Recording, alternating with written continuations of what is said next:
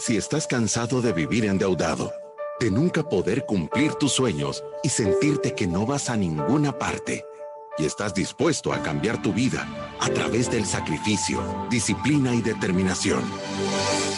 Este es tu show. Finanzas para Todos de Fisherman con Alfredo Escalón y Marilú de Burgos, a donde te daremos la receta de la vacuna que cura la pobreza. Te mostraremos que puedes eliminar tus deudas y vivir tus sueños. Desde la cabina del Centro de Soluciones Financieras de Fisherman. ¡Empezamos! Empezamos desde la cabina del Centro de Soluciones Financieras de Fisherman de panzazo, porque hoy sí veníamos ahí rebotando que no llegábamos. ¿Cómo están? ¿Qué tal, Marilu? ¿Cómo estás? Bien, Alfredo, muchas gracias y gracias a todos los que ya nos están sintonizando a través de la, Radio Club 92.5 y a través de Facebook Live. Recuérdense que está en el programa de Finanzas para Todos y si usted no tuvo tiempo de escuchar este programa en vivo, todos nuestros programas están disponibles a través de Spotify y a través de iTunes. Y me llega que Marilu dice, y recuérdense que si no sabía, estaba en el o sea, si pasando iba y Dios le solucionó la vida al ponerlo a escuchar este podcast. De verdad, este es su show. Aquí cambiamos vidas, forma de pensar, le ayudamos a la gente, damos visas de la República de la Libertad Financiera. Eh, damos consejos, algunas veces sacamos la pulidora y damos los chollones, o sea que amárrense sus cinturones, que ahora vamos a tener un programa espectacular. Pero antes les tengo que decir cómo lo hacemos en todas las en todos los programas que la República de la Libertad Financiera tiene 49.302 ciudadanos de la República de Libertad Financiera y 144.062, 1.441.000. 62 veces reproducidas los podcasts y los live streams. Yo les quiero decir y les doy las gracias a todos los que me siguen a manera personal en mi página de Facebook porque ya no puedo tener amigos, ya llegué yo a cinco mil. De verdad. Ahora quise aceptar a uno y me dijo, ya no puedes tener, ya tenés suficientes amigos. Si querés meter a este, borra uno. Entonces no sé qué vamos a hacer porque, porque yo creía que podíamos tener millones de amigos, pero vamos a ver. Alfredo, y un par de anuncios importantes. Primero que nada, vamos a tener un evento que va a ser espectacular para todas las personas que están convencidas de que se pueden jubilar y no solamente retirarse. Esto es, obviamente, con el máximo distribuidor de la vacuna que cura la pobreza, que este ha sido nuestro patrocinador y gran compañero para lanzar este programa de finanzas para todos, es AFP Confía y tenemos un evento en conjunto con ellos, que siempre han sido gratis para todas las personas que están afiliadas a AFP Confía y desde COVID-19 ha sido gratis para cualquier persona que quiera asistir. Por eso les digo que AFP Confía en realidad es el mayor distribuidor de esta vacuna que cura la pobreza. Es el miércoles 28 de julio, es a las 10 de la mañana, los cupos son limitados y usted puede registrarse a través de AFP Confía. En nuestras redes sociales está el link para que usted pueda ingresar y se pueda registrar. Y, no voy a dejar de lado, obviamente, el apoyo que también recibimos, que están convencidos con esta misión de, de, otras marcas, como SGD, que es Servicios Generales Bursátiles, que va a estar invitado la próxima semana para todas las personas que quieren empezar a invertir y ya no solo estar ahorrando, sino que dar ese paso número 6 en sus finanzas. Ellos van a estar invitados también tenemos a Smart, que siempre lo hemos recomendado para mantener su fondo de emergencia. De verdad, también ha apoyado este programa de finanzas para todos. Y por supuesto, resuelve. Y estamos, eh, de verdad, por cerrar otras marcas que nosotros estamos convencidos que, que dan un buen servicio y que son una solución para este método de los siete pasos. Así que se vienen cosas grandes en nuestro programa. Se vienen cosas grandes, se oyen pasos de animal grande, como dicen. Y entonces con esto vamos a empezar el programa de ahora que está en llamas. Y con esto comenzamos. Finanzas para Todos les da la bienvenida a todos los ciudadanos de la República de la Libertad Financiera y a los que están a punto de serlo. Sabemos que en reiteradas ocasiones los bancos, a la hora de prestarnos dinero, solicitan además de las clásicas garantías como la hipoteca, que un tercero avale el crédito. Si eres fiador, has sido fiador o tal vez estás planeando ser fiador, te conviene saber cuál es tu responsabilidad en el caso de que el obligado al pago incumpla sus obligaciones. Hoy nuestros expertos de Fisherman te hablarán sobre el horror financiero. Y los presentamos. Marilú de Burgos y Alfredo Escalón. Este, sí me llega este memo como le está poniendo salsa y chile al mango que nosotros venimos a vender. Sí, Alfredo, hemos, bueno, en realidad decidimos ponerle al programa horror financiero porque vamos a hablar, pues, uno de los más comunes, obviamente, es ser fiador, pero también vamos a decir varios que yo, yo estaba pensando en este programa y me puse a pensar que esto en realidad, no sé si hay muchas personas que están convencidas del método de los siete pasos para la libertad financiera y que en realidad lo están haciendo. Pero este programa le va a servir a todo el mundo para que sepa por lo menos qué burradas no hacer. Sí, sí, y yo, yo, creo que, yo creo que de primero vamos a raspar esta, esta línea de ser fiador o codeudor, que es exactamente lo mismo o bien parecido. Sí, no es ¿verdad? lo porque hay una diferencia bien clara. Pero, pero, pero yo he visto a gente que, y ya, ya lo vamos a explicar, por eso es que yo siempre digo que es casi lo mismo. Eh, cuando, y vamos a empezar aclarando este concepto cuando una institución financiera te dice a ti que para prestarte dinero tú tenés que llevar un fiador, o sea, lo que te está diciendo es, nosotros ya te analizamos y ya te vimos y nosotros creemos que tú no nos vas a poder pagar. Pero como queremos negocio, queremos que traigas a alguien que sí pueda pagar o que entre los dos puedan pagar. Entonces, pónganse a pensar en esta situación.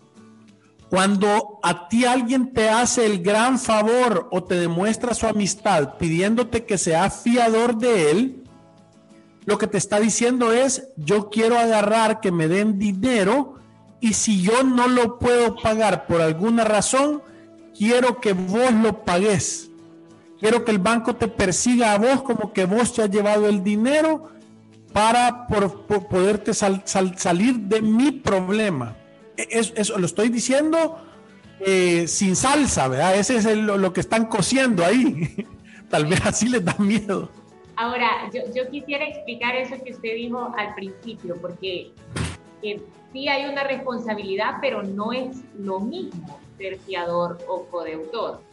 Eh, cuando una persona es codeutora, significa que también ha tenido, o sea, tiene las mismas obligaciones que el deudor y es como un deudor solidario y al mismo tiempo ha recibido el beneficio de ese préstamo. Eh, eh, eso es lo que yo estoy diciendo es que, codeudor, es que tú también te voy a decir, tú y yo sacamos un préstamo y nos repartimos el dinero mitad y mitad. Sos codeudor. Ahora, yo he visto personas que son codeudores que no reciben el dinero. Sí. Por eso digo, la responsabilidad es la misma.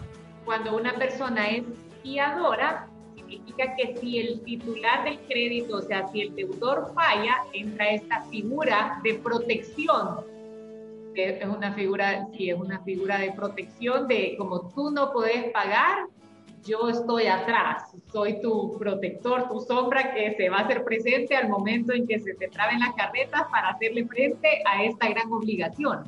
Esa persona no ha recibido ningún beneficio de ese préstamo, ¿me entiende? Y muchas veces el ser fiador está muy asociado con amigos de confianza, con familiares, porque, o sea, es como una muestra de cuánto yo te aprecio. O cuánto confío en ti. Ajá, de la confianza que nos tenemos, del gran amigo que soy, que estoy aquí en las buenas y en las malas. Y esto es definitivamente uno de los horrores financieros más grandes que hay, porque son personas que no reciben el beneficio de tener ese dinero para ponerlo a trabajar o para gastárselo por lo que sea que lo hayan usado, pero sí tiene la obligación de responder ante la mora de la persona que ha prestado. Sí, y, y ahora voy a decir yo otro par de cosas. Cuando tú sos fiador, el banco normalmente da, acepta un fiador si sos una persona que tenés un trabajo y un empleo. El banco no hace un análisis de si vos al momento de que esta persona falle en el pago, si tú te vas a meter en problemas, si le vas a dejar de pagar el colegio a tus hijos, o si vas a poder pagar la renta, o si vas a dejar de salir a comer o de vacaciones, o tal vez no vas a poder darle mantenimiento al carro por eso. El banco solo te va a caer encima de tu salario y no le va a importar. Entonces, el, consejo que yo le doy siempre, si tú tenés un amigo que has crecido junto toda la vida y que tenés confianza con él y que se han llevado bien, pero que a lo largo del tiempo no te ha caído tan bien y tú querés deshacer esa amistad, pues dile que sea fiador. O sé fiador de él, porque eso va a romper la amistad casi que seguro. Porque el momento, solo pónganse a pensar en esto y esto lo tienen que tener claro en el momento que el banco le pide a la persona que lleve un fiador, no es porque el banco quiere comprobar que tantos buenos amigos tiene, es porque el banco cree que esa persona que está pidiendo el dinero no va a tener la capacidad de pagar. Eso es. Es una figura nefasta. Y cada vez que nosotros salimos de fiadores de una persona, en realidad somos responsables de la totalidad de la deuda que esta persona tiene, Alfredo, y estamos dispuestos a responder si esta persona incumple sus pagos por la totalidad de lo que la persona debe. Entonces, muchas personas creo que no tienen la conciencia al momento de firmar esos papeles del gran compromiso al que se están suscribiendo. Y, y esto por eso decía Alfredo, aunque esto cueste una amistad, definitivamente hay una palabra que nos va a ayudar a, salirnos librados de todo este tema de ser fiadores y es no. O sea, no tengo el compromiso con nadie. Mi principal compromiso es yo tener paz financiera, tener estabilidad económica, cuidar de mis dependientes y no comprometer el bienestar de mi familia o el bienestar propio para salir de fiador de alguien más que es mi amigo. O sea, que debería de ser hasta mala palabra solo pedirlo, ¿me entiendes? Es que si, te están diciendo que sea fiador, ya no es tu amigo. Yo así te lo puedo decir, de verdad. Así te acordás que una vez fuimos allá a una empresa que, que, que el, el, no sé si el jefe o el, no, no quién le había pedido que fuera fiador.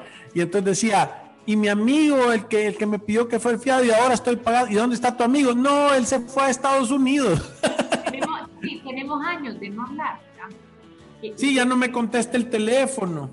Sí, y qué triste es eso, pero le voy a decir, es una figura tan común. A mí a veces me sorprende las personas con educación o que uno supone que tienen educación financiera que me hablan y me dicen, mira, que, ustedes no aconsejan eso, pero yo fui fiador de un amigo que tenía en la empresa que trabajaba antes y quería saber cómo librarme de ese compromiso y de verdad creo que esto le va a servir de consejo a todas las personas.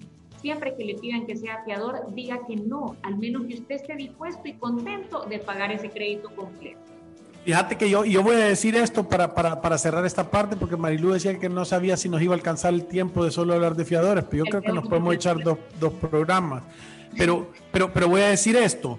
En la Biblia dice que si tú, que si tú venís Oí bien, que si tú venís y le prestas dinero a un amigo y perdés la amistad cobrándole y te devuelve un poco menos de la mitad, date por ganador y bien servido, dice.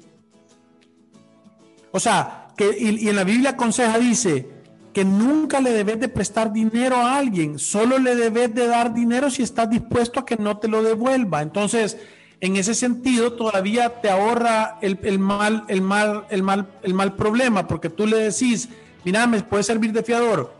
Fíjate que no puedo, pero aquí tengo 30 pesos que te lo regalo. y, ahí, y ahí no hay problema. Sí, yo, yo de verdad con lo que usted está diciendo creo que le estamos dando al clavo. O sea, siempre nosotros decimos que la deuda es la esclavitud de los tiempos modernos. Y eso no es así nomás, eso dice en, Proverbios y, es una realidad. estamos convencidos que esto es cierto. Y, desde el momento en donde empiezan estas figuras de fiador, y ahorita se me ocurre también que hay muchas personas que se tienen confianza y se empiezan a prestar como entre amigos.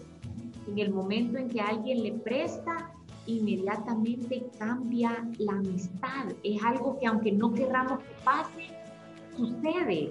Cuando yo también soy fiador de alguien, inmediatamente hay un cambio. Hay algo que ha cambiado en, en la mente de las dos personas. Una siente que debe un favor y la otra se siente en una posición de poder porque ha hecho un favor. Y yo me he dado cuenta cuando las personas se prestan, por ejemplo, entre amigos. Y, esto es, es bastante común o sea, le presta y, y tienen algún plan de pago o no le ha empezado a pagar todavía, pero de repente mira que esa persona anda comiendo en un restaurante al que le prestó o anda de viaje con tequila la mara. Ajá, o anda de viaje con su familia y se lo juro que a la persona que ha prestado el dinero le da hasta gastritis, ¿me entiende? Le da un malestar como cómo anda malgastando el dinero cuando ni siquiera me ha venido a pagar. Y sí, lo que te está diciendo las relaciones. Sí, lo que te está diciendo es que las prioridades de él no parecieran que, que tú estás en el frente de ellas. Eso es lo que te demuestra la amistad. Y, yo le voy a dar un consejo porque puede suceder, ¿verdad? Que es más, yo he pasado por esa situación. Yo tengo un súper buen amigo que cuando yo estaba pasando por momentos difíciles me prestó de verdad dinero sin pedirme nada, sin reclamarme nada. De verdad es un, es un amigo, es como un hermano para mí. Y, entonces yo de repente llegaba en la semana y le decía, mira, te quiero abonar estos 20 dólares. Y obviamente eso no era nada. Y me decía, no, guardalos y, me los pagas después. Yo le decía, no, es que no, me los voy a gastar en otra cosa y te quiero empezar a pagar. Y unas semanas eran de 10 dólares, otras semanas eran de 20, otras semanas eran de 50 y después se hicieron de 200 y de 500 y le logré pagar porque me había prestado bastante dinero. Y, después de eso todavía yo dije, mira, yo te quiero regalar algo en agradecimiento porque me tuviste la paciencia de, y, me, de verdad como un gesto de amistad. Pero eso solo lo puede hacer alguien que se puede dar ese lujo y que esté en ese momento, porque uno no puede dar lo que no tiene.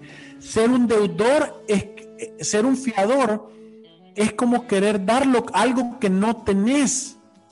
Porque para eso mejor dáselo, decirle, mira, que hay mil pesos, aquí hay 500, aquí hay dos mil, o, la cantidad que tú puedas, y que si no te los paga, que, que, esté bien, que vos no vayas a sentir ni resentimiento, ni que vaya a dañar tu amistad. Y si no, hay una fórmula mágica espectacular. Es una palabra que tiene dos letras, una, una consonante y una vocal, y la palabra es no. No. Mire, aquí hay Repítelo conmigo. ¿Querés ser fiador? No. Aquí hay muy buenos comentarios, Alfredo, que voy a leer algunos. Dice, desde muy chiquita mi mamá me aconsejaba, ni a tu mamá le vas a hacer fiador, es decir, a nadie. Fiador es igual a deudor. Solo en casos muy extremos con un familiar cuando está de por medio salvar una vida. Sí, eh, mira, y obviamente hay casos de casos. Aquí estamos hablando de la Mara que lo que está haciendo es pidiendo un préstamo para consolidar deudas, eh, para consolidar deudas y para, y para, y para ir a pagar eh, los viajes, los zapatos, la televisión, las cervezas o las pizzas que se comió sin habérselas ganado. Ahora, si hay una sal que salvar una vida, todo el mundo tendría que colaborar y poner y pedir y ahí se quita la pena y hay que echarle ganas a todo. Porque al final, si te toca estar pagando eso para salvar una vida o para haber tratado, tú no te vas a sentir mal. Es que esa es la diferencia. Mire, Yasmin dice, y si es mi hermana la que me pide que sea fiadora, está ¡No! Yo le expliqué todo lo que dicen ustedes y ella se enojó Mm, comprarle una minuta con jarabe de fresa y de tamarindo encima y decirle no. a menos que, solo escúchame, Jasmine, solo a menos que, que, que tú te sientas, porque ahorita está enojada ella, pero ponete a pensar cómo te vas a sentir tú de enojada, decirle cuando, ¿sabes cómo me voy a sentir yo encachimbada cuando me toque a mí estar pagando eso? ¿Cómo me voy a sentir yo? ¿Cómo, o sea, no te voy a querer ver ni en pintura. Ya no voy a querer que seas mi hermana. ¿Me entendés? A menos de que, de que tú te sientas cómoda, tranquila y contenta en tu corazón de pagarle una deuda a tu hermana. Vaya, yo te voy a dar un mejor consejo. Nosotros te hacemos 50% de descuento para una planificación financiera para tu hermana y ordenémosla para que no tenga que andar prestando dinero. Y ese regalo va a ser mejor que cualquier cosa en tu vida. Sí, eso, eso es mejor, es decirle, mira, sabes, te voy a dar una hora de mejor te voy a dar una planificación financiera, esto te va a resolver el problema de raíz y no vas a tener que andar consiguiendo fiadores en ningún lado y, y es difícil. Sí es difícil decir que no, es que no, no nos malentiendan, porque muchas veces ahí mismo se puede deteriorar una amistad por decir este no quiso. Pero entonces no era amistad, vea. Eso iba a decir, no era, o sea que de verdad... salió barato. E, eso sí, sí, eso, eso le iba a decir, está poniendo las palabras en mi boca, Alfredo. Perdón. Adam dice, me gustó el ejemplo claro de la Biblia. Es ahí porque nosotros los judíos nos evitamos los problemas. Pero no solo los judíos, todos los que estén dispuestos a escuchar consejo y aplicarlo en su vida. Por eso es que dicen de que el consejo de amigos y familiares es malísimo, porque uno lo tiene que pagar el consejo para que valga y lo apliques, porque si no, no lo aplicas. ¿Cuántas veces, yo, yo no se imaginan, cuántas veces he agarrado yo amigos que les he dado consejos de choto, no hacen nada. No vaya a ser que tengan que pagar, que ahí sí lo van a hacer. Entonces, uno tiene que pagar. Jasmine, sí, hacemos planificación financiera. Les voy a contar, Jasmine. Hacemos planificaciones financieras en, hemos hecho en Chile, hemos hecho en Argentina, hemos hecho en Colombia, hemos hecho en Panamá, hemos hecho en Guatemala, en Honduras, hemos hecho en Costa Rica, hemos hecho en México, en Oaxaca, México hemos hecho eh, en el DF, hemos hecho en Estados Unidos, en Nueva York, en Houston, hacemos un Zoom, nos ponemos en, España. Eh, ah, hemos hecho en Kuala Lumpur, hicimos una, o sea, que era casi que 14 horas adelante. O sea, ellos este, tenían que levantar creo que a las 3 de la mañana para más o menos encontrar una hora en común, pero la hacemos en cualquier lugar del mundo, porque ahora la tecnología nos ha abierto las fronteras. Entonces, con gusto, les echamos la mano. Sí. Y, pasando al siguiente, Alfredo, porque queríamos hablar de varios, pero creo que el tiempo de verdad se nos va a hacer tan corto, porque apenas vamos con el primero de, de ser fiador y ser buena gente. El segundo que queríamos decir es firmar cheques que nosotros sabemos que no tienen fondos. Esa es la receta perfecta del desastre. De verdad, un horror financiero que lo hacemos muchas veces por falta de educación y que son prácticas que han metido a personas en problemas inimaginables. Nosotros no, y... personas que han estado en la cárcel por caer en ese engaño de pensar que a través de un cheque podemos dar garantía de una deuda. Y mira, yo, yo siempre lo he dicho, eh, fíjate que eh, creo que lo más importante de todo es tú tenés que practicar este ejercicio simple y, tranquilo, que es el no. O sea, eh, me puede, llega el cobrador, porque esto también va para los cobradores de los bancos. O sea, no todos, pero algunos pícaros le dicen a la gente, deme un cheque y la gente le dice, es que no tiene fondos. No, no, no, si no lo vamos a cobrar, solo es para que usted demuestre su buena voluntad. Y entonces, eh, en base a presión y a miedo y a diciéndote que te van a engañar y que te van a decir que, que te van a volver a refinanciar porque con eso vas a mostrar la buena voluntad, la gente firma cheques. O sea, en primer lugar, el pícaro del banco, malo, pícaro cobrador que anda buscando esas prácticas para después andar amenazando con meter a la cárcel, que lo hemos visto eh, y, esto no me da pena decirlo porque los tenemos filmados en video y tenemos grabaciones de bancos que ahora como ando buena gente, no voy a decir la marca, pero la puedo decir si no se portan bien y no dejan de hacer esto, eh, que andan queriendo sacar acuerdos en base a presión. Y los ciudadanos de la, que no son de la República Libertad Financiera todavía, que no tienen el carácter de decirle no. ¿Verdad? Eso es porque entendés que si el cheque no tiene fondos, ¿por qué lo vas a dar? Si es que cuando el cheque, tú das un cheque, estás emitiendo un documento que garantiza un pago y si no tiene fondos es una estafa, por eso te vas preso. Por la deuda no te vas preso, pero por dar un cheque sin fondos sí. Entonces no deje de actuar sin carácter. O sea, ábrase, si es, hombre, ábrase el botón de la camisa y tóquese los pelitos esos del pecho y, compórtese como varón. Y diga, no, no te lo puedo dar porque no tengo. Y si es mujer, diga, no, mira, discúlpame, pero yo soy una persona honesta, soy ciudadano de la República de Libertad Financiera, me van a quitar la visa si ando haciendo entregar cheques sin que no tengan fondos. Es que no, ¿cómo lo puedo decir de una manera suficientemente enfática para que la gente entienda que cada vez que tú haces un acto, aunque sea con buena intención, que no es honesto o que no es cierto, van a caer problemas de regreso. Solamente. ya no tengo nada yo que decir de este tema. Vamos a pasar al siguiente. Pero ese era firmar cheques que nosotros sabemos que no tienen fotos. Ya hablamos también de certeadores de un horror financiero. Después es seguir pidiendo dinero prestado por miedo a caer en mora. Eso es hacer un hoyo para cerrar otro. Y esto es bien común en personas que tienen buenos principios, buenos valores, una gran voluntad de pago, pero tienen un serio problema de capacidad de pago. Y en vez de quebrar debiendo 5 mil dólares, terminan prestando y prestando y prestando y terminan quebrando solo debiendo 40 mil. La consecuencia es la misma, lo único que hicieron el hoyo más grande en el proceso. Y es peor aún cuando, esa, cuando esos buenos principios y buenos valores de no, querer, de no querer caer en mora y quedar bien con todo el mundo, aunque no tengamos la capacidad para hacerlo, nos lleva todavía a horrores financieros más grandes como en vez de estarle prestando a la banca, empezar a caer en microfinancieras o en financieras o incluso en usura informal.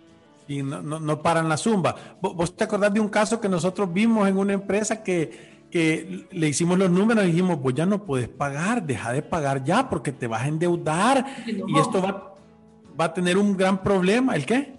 Y se enojó con nosotros. No, no, no. Entonces, después de como a la semana nos hablaron de la empresa, nos dijeron, mira, tenemos que hablar porque hay una persona que vos le dijiste que ya no pagara y esta persona eh, eh, dice que ahora ya no le da, como cayó en mora. Eh, por eso le digo que se enojó por culpa de sí. cayó en mora, yo me acuerdo de ese caso. Y entonces, y entonces nosotros fuimos, obviamente, y le dijimos, mira, disculpanos, creo que no nos entendiste bien, pero esto se resuelve bien fácil, anda a pagar las cuotas. Y nosotros vamos a hablar para que te ayuden a restablecerte el problema. No, es que no tengo dinero, nos dijo. Pues eso es lo que te estábamos diciendo, que no podés pagar.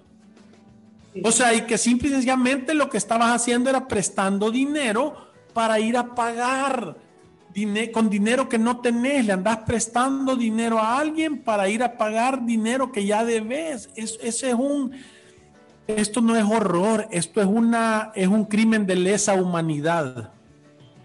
Pero yo le voy a decir, y esto, quizás, o sea, es duro, pero es también una falta de sentido común Sí, es que están dormidos. Y, y, y, esto, y, esto es lo que pasa, que muchas veces nos vienen a buscar a nosotros para la asesoría cuando el avión ya viene en llama, ya tiraron la mascarilla, ¿me entiende? Ninguno de los motores funciona y se van a estrellar. no, y espérate. pero no, es que ¿sabe qué? Mucha gente espera a que su condición se deteriore tanto para levantar la mano y pedir ayuda cuando en realidad cuando uno mira que algo está mal, o sea, y no tenemos que ser aquello genio para darnos cuenta que la cosa no está bien, ¿me entiende? O que vamos, en vez de ir avanzando, vamos retrocediendo. En ese momento deberíamos de decir, tengo que parar aquí antes de hacer este problema más grande. Esto es un hoyo lo que estoy haciendo y puedo pararlo y la solución va a ser más fácil, más corta y todos vamos a salir bien de esta antes de deteriorar la situación hasta ese punto para venir a pedir ayuda. Sí, y, mira, y es que tú lo has dicho bien, el avión Ben llama va para abajo, pero todavía estás tocando el botón para que llegue la zafata para pedir una cerveza. Eh, eh, eso es número uno. Y número dos, la consecuencia que yo quiero decir es que cuando tú empezás a prestar pisto, no tenés control financiero y vivís arriba de tu situación de ingresos, empieza a pasar algo en tu vida. Perdés el sentido común, se te empieza a dañar, porque lo que tú estás viendo es que te volvés experto en ser un topo, en tapar un hoyo, escarbando otro, y eso no alcanza. O sea, entonces ese es el efecto de una zumba financiera. Es como cuando te tomas 20 cervezas y querés manejar, te vas a ir a estrellar porque perdés la coordinación, perdés los reflejos, perdés la capacidad de análisis. Cuando tú prestas dinero, andas topando las tarjetas de crédito, recibís llamadas, te están cobrando, tú perdés la capacidad de pensar pragmáticamente, sin emociones. Te, te volvés una persona miedosa, temblorosa, que no tiene la capacidad de pensar. Ese es la, resaca de una zumba financiera. Alfredo, con esto nos vamos a una pausa comercial. Todavía nos faltan tres, pero ya regresamos.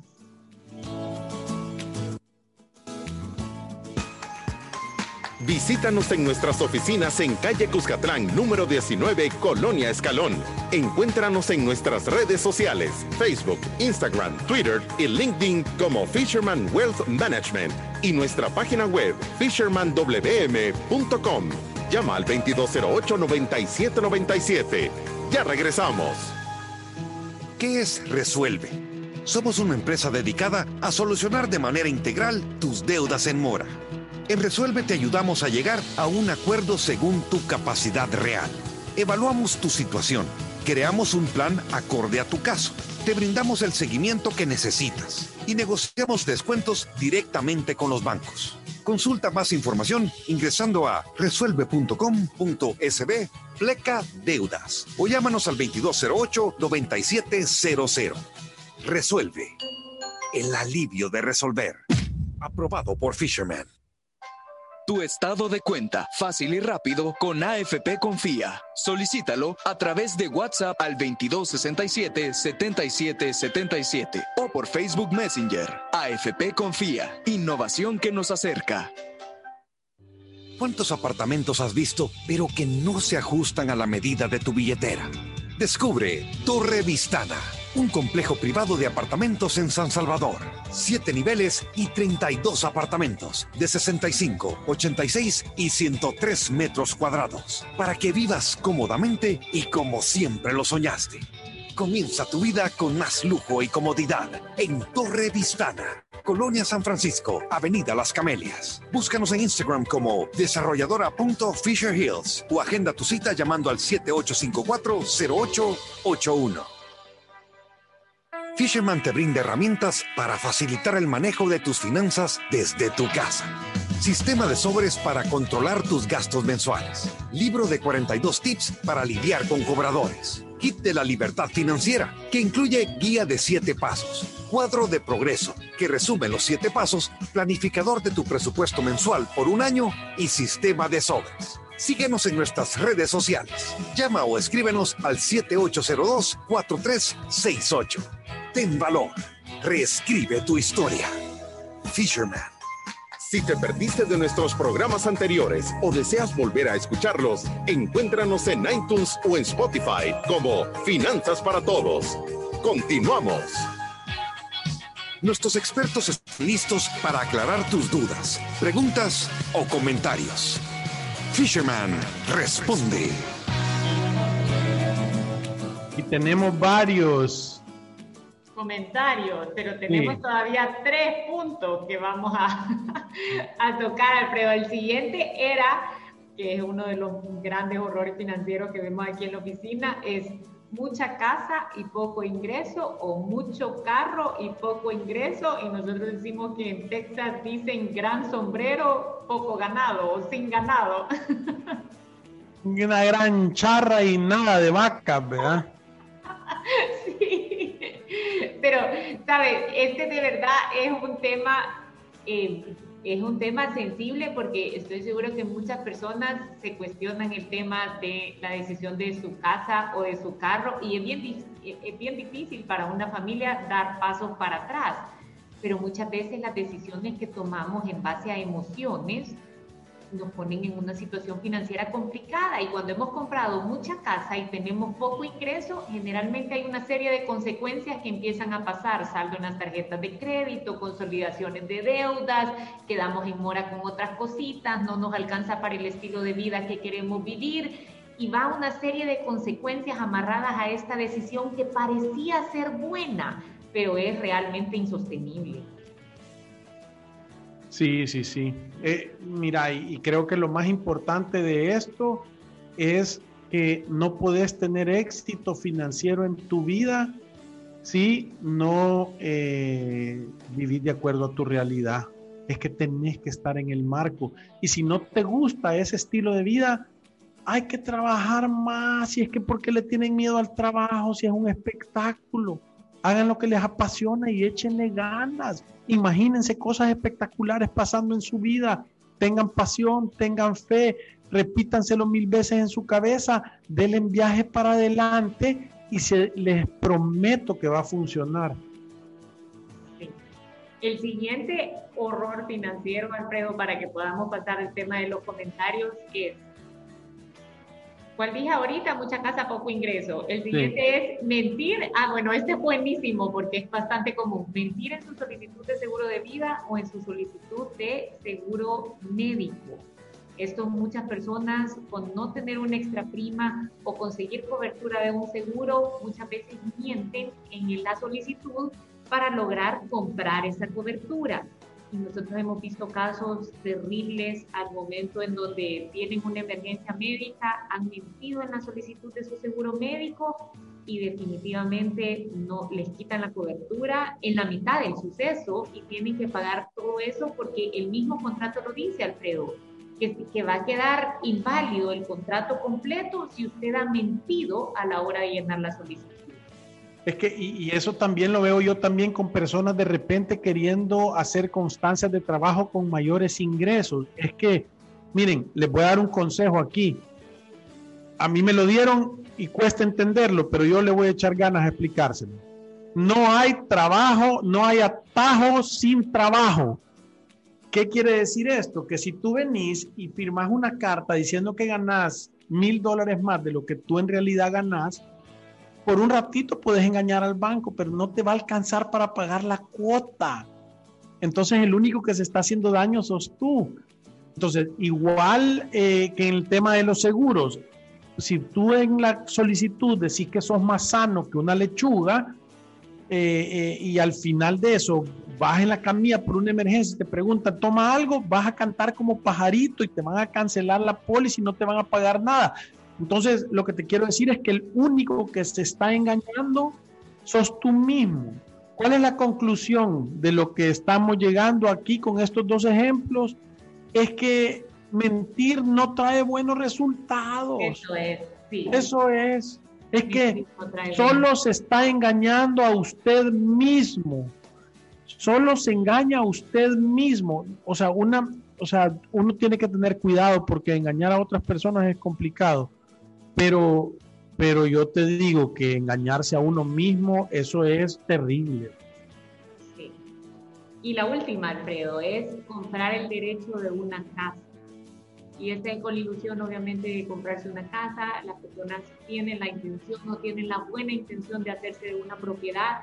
Y hay mucha oferta afuera y muchas personas acceden a comprar el derecho de una casa sin conocer las consecuencias de lo que están haciendo y en realidad comprar el derecho de una casa no te vuelve propietario de esa casa. La persona, lo único que estás haciendo es pagarle la cuota de una casa a alguien más.